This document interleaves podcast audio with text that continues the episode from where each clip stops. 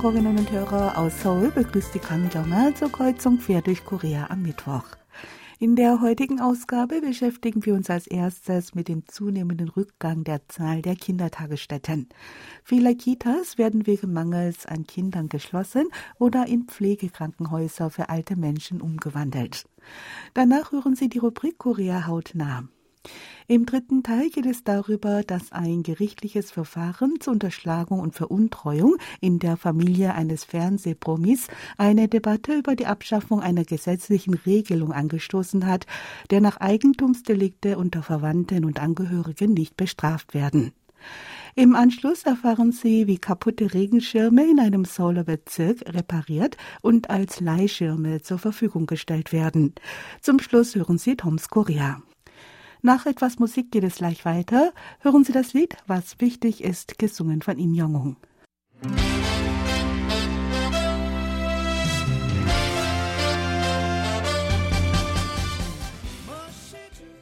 Eine berufstätige Frau Zong aus Suan erhielt neulich die Meldung, dass die Kindertagesstätte, die ihr dreijähriger Sohn besuchte, schließen müsse. Sie sei etwas verärgert gewesen, habe sich aber nicht beschweren können, weil die Leiterin ihr unter Tränen erklärte, dass aus finanziellen Gründen nichts mehr zu machen sei. Das Ehepaar konnte nicht gleich einen anderen Kita-Platz finden und musste das Kind zunächst bei den Großeltern unterbringen. Frau Zong sagte gegenüber der Zeitung Zungang Ebo, es heiße, dass es wegen der sinkenden Geburtenrate immer weniger Kinder gäbe. Sie sei daher verwundert, dass es trotzdem so schwierig sei, einen Platz in einer Kindertagesstätte zu bekommen. Der Grund ist, dass die Zahl der Kindertagesstätten seit einiger Zeit drastisch zurückgeht. 2013 wurden 43.770 Kitas gezählt. Seitdem geht deren Zahl immer weiter zurück. Der Abwärtstrend macht sich vor allem bei den Kindergrippen für Säuglinge und Kleinkinder bis drei Jahre deutlich bemerkbar. 2013 gab es 23.632 Kindergrippen. Diese deckten etwa die Hälfte aller Kinderbetreuungseinrichtungen. In den darauffolgenden zehn Jahren mussten etwa 10.000 davon schließen. Grund ist, dass die meisten Kinderkrippen privat im ersten Stockwerk eines Apartment-Hochhauses betrieben werden. Wegen der gestiegenen Immobilienpreise in den letzten fünf Jahren können die Einrichtungen aber die Mieten nicht mehr bezahlen. Eine Leiterin einer Kinderkrippe in Jungin sagte, dass ihr seit einigen Jahren aufgefallen sei, dass es immer weniger Kinder gebe. Ihre Kinderkrippe war bei den Müttern in dem Viertel einst sehr beliebt und es gab stets eine lange Warteliste. Seit einigen Jahren blieben dann viele Plätze frei. Die Wohnung, in der sich die Krippe befand, wurde dann zum Verkauf angeboten. Die Leiterin wollte die Wohnung selbst kaufen, aber der Preis war zu hoch. Die Leiterin entschied sich daher dazu, die Einrichtung zu schließen. Seitdem arbeitet sie selbst in einer anderen Tagesstätte als Betreuerin. Die Schließung der Kitas hatte sich schon vor 20 Jahren angekündigt. 2002 betrug in Südkorea die Geburtenrate 1,18 Geburten pro Frau. Die Zahl der Neugeborenen in einem Jahr, die Ende der 1990er Jahre noch 600.000 betrug, sank innerhalb von zehn Jahren auf 400.000.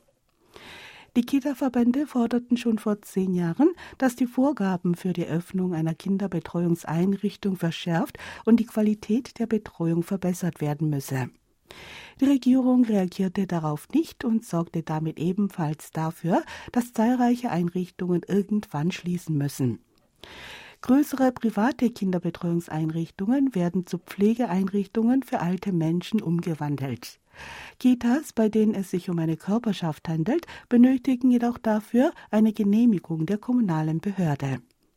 Eine Frau Kim betreibt in einer kleinen Stadt in der Provinz Nordgyeongsang eine Kindertagesstätte. Seit etwa fünf Jahren macht sie nur noch Verluste. Die Kita bietet 200 Plätze an, sie wird aber derzeit nur von 60 Kindern besucht. Frau Kim denkt deshalb darüber nach, die Einrichtung in ein Pflegeheim für Senioren umzuwandeln.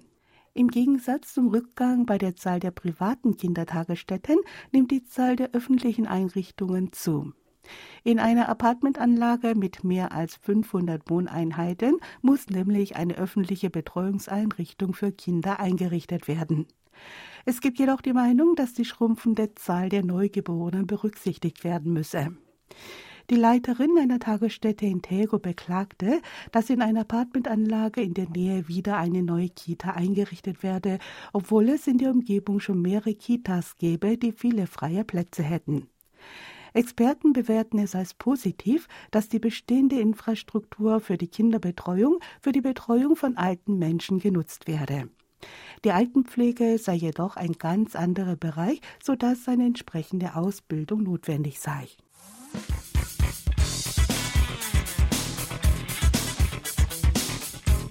Hören Sie nun Korea hautnah. Heute geht es um ein Musical mit koreanischen Popsongs aus den letzten 100 Jahren.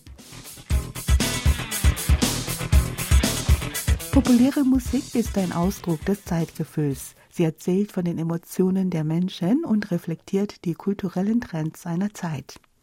Im Theater des Nationalen Museums in Seoul werden in einem Jukebox-Musical die 100 Jahre koreanischer Popsongs beleuchtet.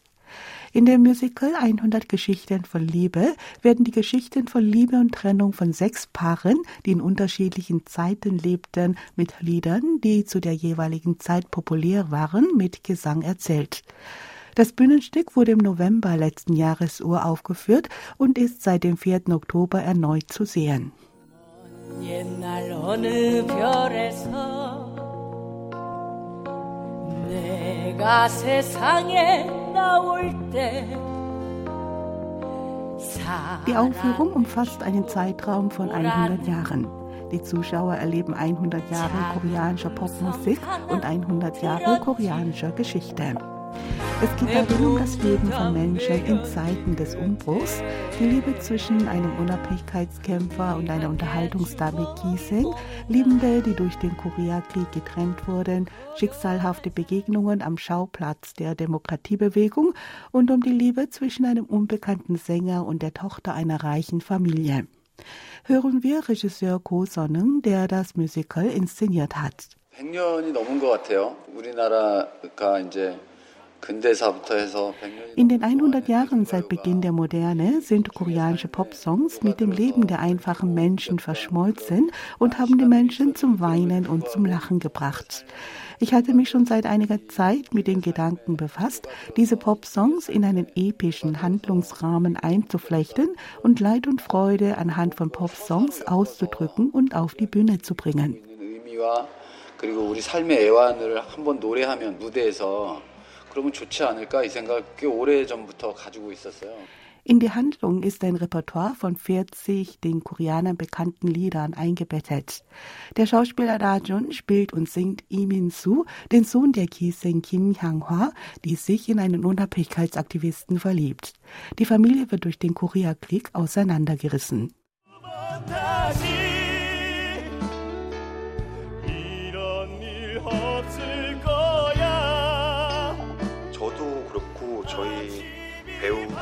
100 Geschichten von Liebe hat alle Eigenschaften eines durch und durch koreanischen Musikers.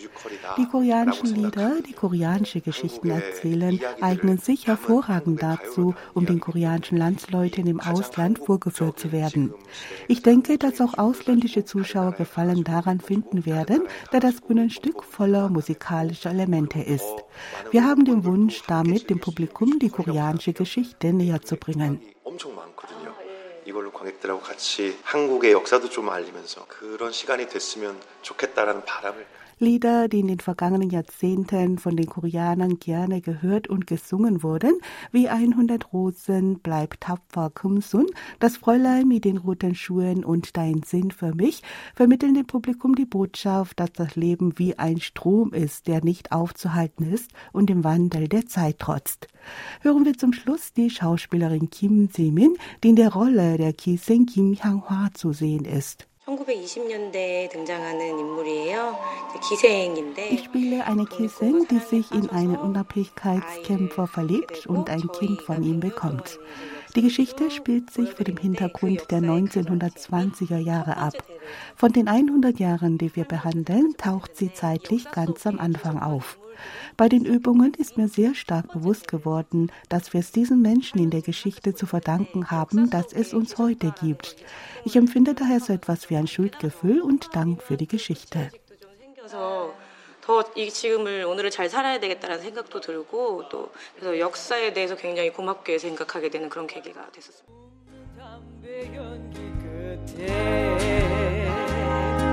희미한 옛 추억이 falling down 고요한 찻집에서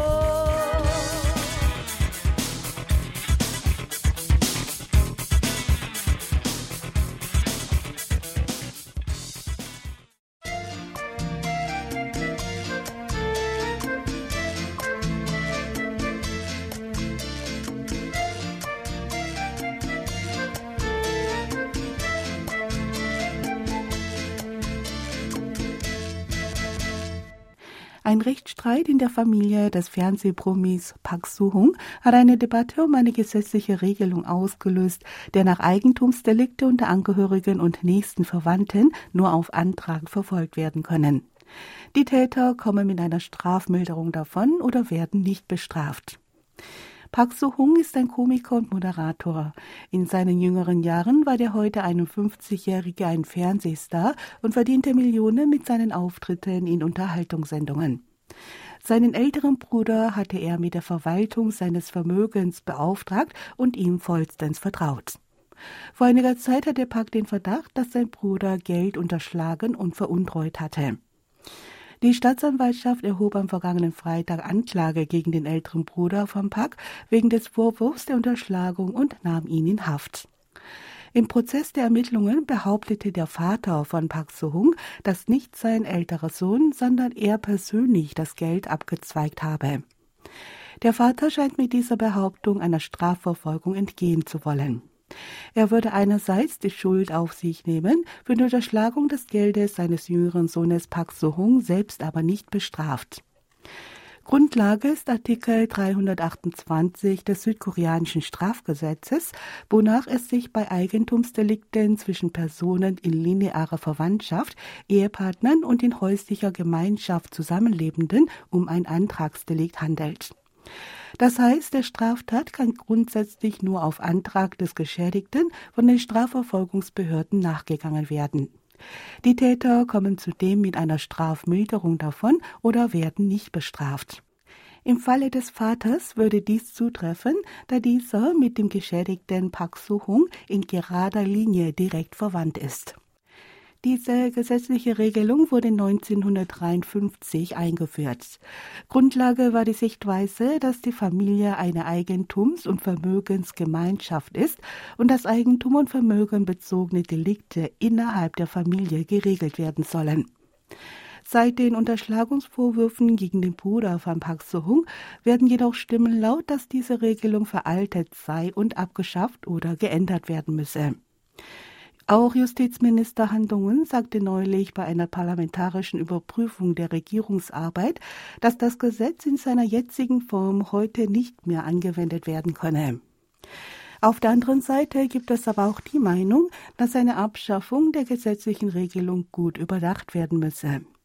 Ansonsten können die kleinsten Vergehen innerhalb der Familie, wie beispielsweise wenn das Kind einige Scheine aus dem Geldbeutel der Eltern klaut, Gegenstand einer Strafverfolgung werden.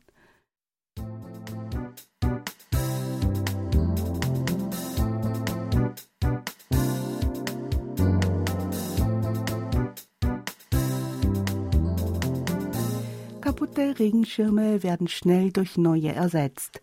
Wegen des günstigen Preises macht man sich meistens nicht die Mühe, einen kaputten Regenschirm zu reparieren, sondern gibt ihn einfach in den Müll. Die entsorgten Regenschirme stellen wiederum eine Belastung für die Umwelt dar. Im Quarnak werden kaputte Regenschirme eingesammelt, repariert und als Leihschirme den Bewohnern zur Verfügung gestellt. Der 64-jährige Kim Ye-jong ist ein Meister darin, kaputte Regenschirme so zu reparieren, dass sie aussehen wie neu. Er braucht einen Regenschirm dafür nur einige Male auf und zuzuklappen und weiß sofort, wo das Problem liegt. Kim arbeitet für das Umweltteam des Zentrums für finanzielle Selbstständigkeit des Viertels Kwanak Pungchan.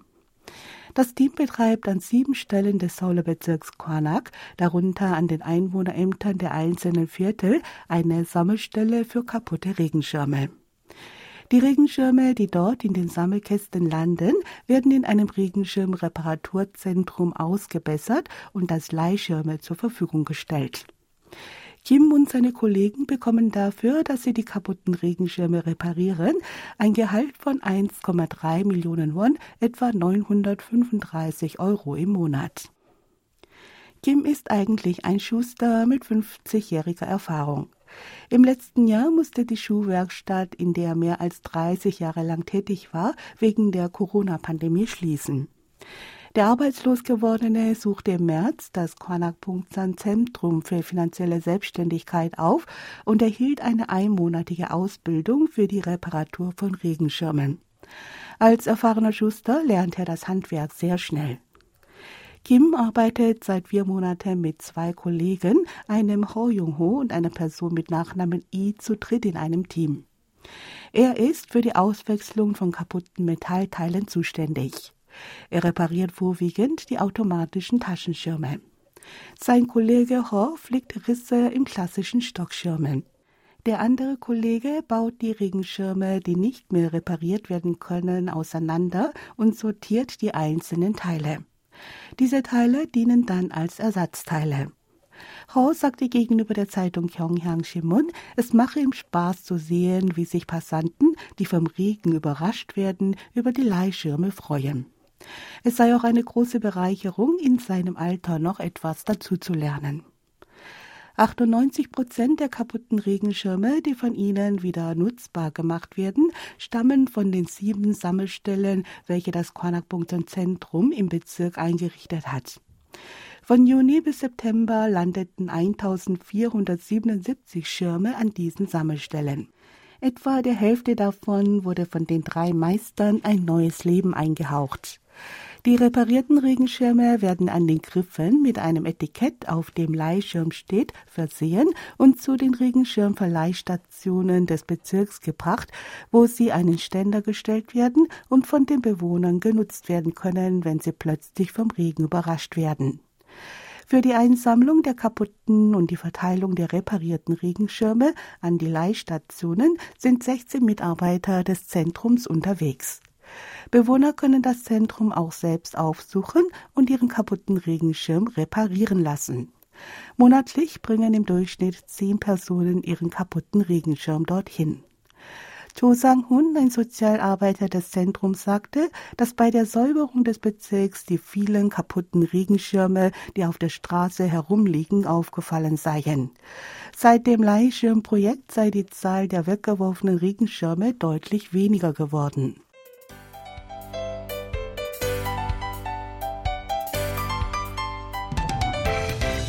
Toms Korea. Jedes Land hat seine berühmten Sehenswürdigkeiten wie Landschaften, Städte, Gebäude, Brücken, Türme, Parks etc., die man fotografieren und so leicht für alle Ewigkeiten festhalten kann.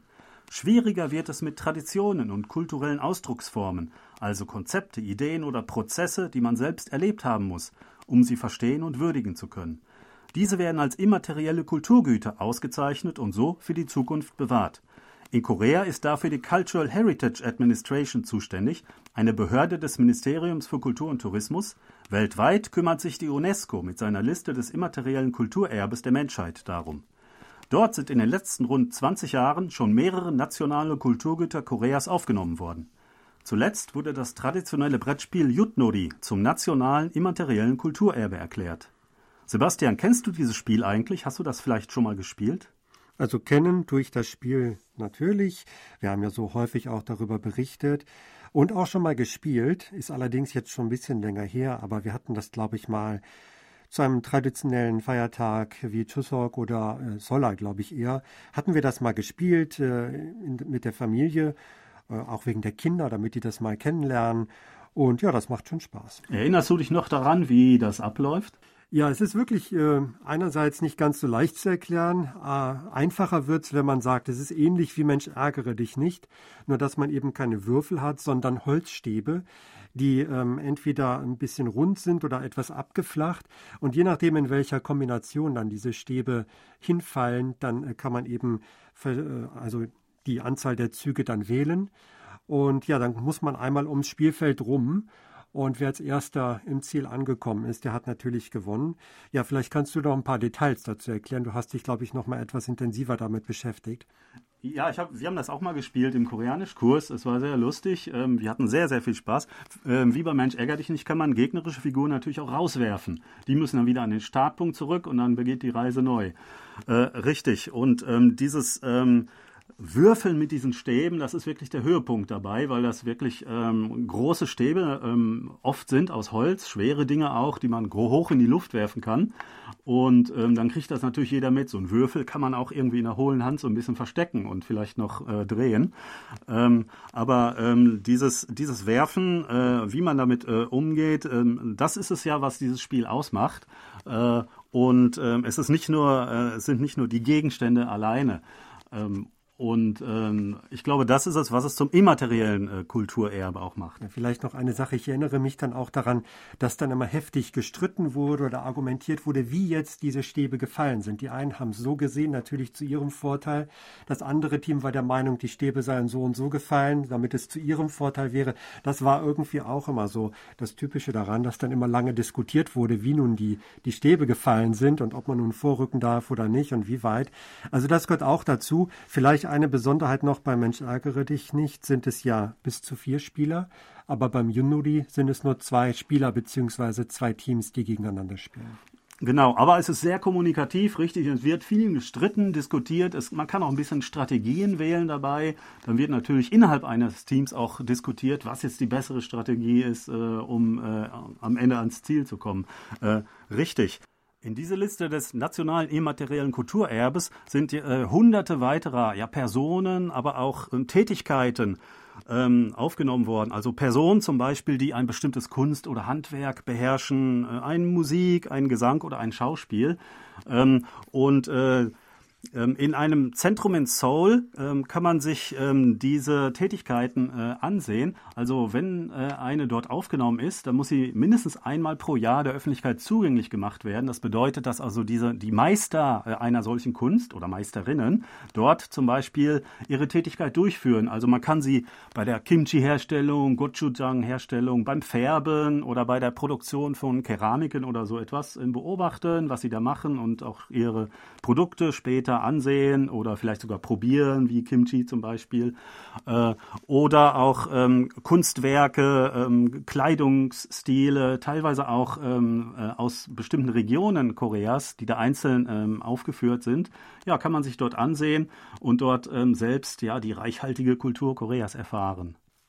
Ja, und demnächst gehört dann auch Yunori dazu. Das kann man zwar auch äh, ganz einfach zu Hause spielen. Das ist ja gar nicht so äh, schwer, also dieses Spielfeld herzustellen und äh, die Stäbe aufzutreiben. Aber vielleicht wird es doch nicht mehr ganz so häufig gespielt und dann ist es gut, dass es immaterielles Kulturerbe wird und die Bevölkerung auch immer wieder daran erinnert wird, dass es dieses Spiel gibt und dass die auch dazu ermutigt wird, das weiter zu spielen. Ja, wer sich ähm, auch ähm, dafür interessiert, ähm, es gibt zum Beispiel eine Webseite ähm, dieser ähm, Kulturerbebehörde. Und äh, die Webseite ist auch auf Englisch. Ähm, da kann man ähm, viel sehen. Es gibt zum Beispiel auch einen Link zu einem äh, Google-Projekt. Es heißt Arts and Culture von Google. Und dort sind ja alle möglichen ja, Kunstwerke, Literaturstücke, ähm, Modestil, also Hanboks zum Beispiel, Koreas. Ähm, ähm, zusammengefasst äh, und es ist sehr übersichtlich. Man kann sich dort sehr gut herumklicken. Dort gibt es über 100 Einträge bei der Suche nach ähm, immateriellen Kulturgütern. Ähm, und ähm, es gibt auch Fotos, teilweise Videos dazu, Beschreibungen, ähm, auch seit wann sie in die Liste aufgenommen sind. Ähm, und es bietet einen sehr guten Überblick ja, über ähm, die reichhaltige Kultur Koreas. Ja, da gibt es sicherlich viel zu entdecken. Also da muss man mal schauen, eben nach Arts and Culture auf Google, das Projekt oder Project Green Heritage. Die Adresse ist etwas umständlich, also am besten mal danach googeln, dann findet man das aber sicherlich schnell. Schauen Sie einfach mal nach. Es gibt auch noch viele andere Webseiten ähm, für ähm, Korea-Besucher und äh, dort werden Sie dann auch weitergeleitet. Und wir sagen auf Wiederhören bis nächste Woche. Thomas Kuklinski-Reh und Sebastian Ratz auf Wiederhören.